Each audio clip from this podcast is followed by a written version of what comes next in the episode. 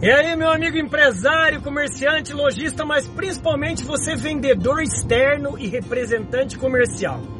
Eu tô chegando aqui em Ribeirão Preto, né? Eu saí ali de Valinhos, Campinas, mais ou menos 250 quilômetros de rodovia em Anguera.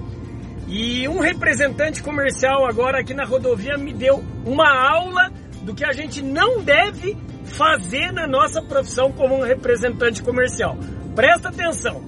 Cara, quando você está na estrada, a velocidade é diferente, a linha de, de, de, de visão panorâmica é diferente, a maneira que você dirige na cidade é diferente que você dirige na estrada. Pois bem, cara, tava aqui, hoje é sexta-feira, rodovia lotada de caminhão, é, eu tava atrás de dois caminhões e eu demorei um pouquinho para ir para direita, para abrir pro cara.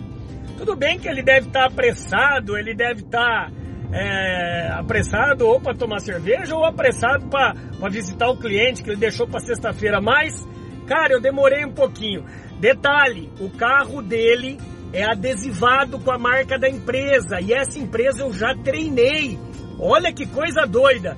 Esse cara me desce o vidro, pega esse dedinho do meio, aponta para mim e fala: Seu tartaruga, fica na direita.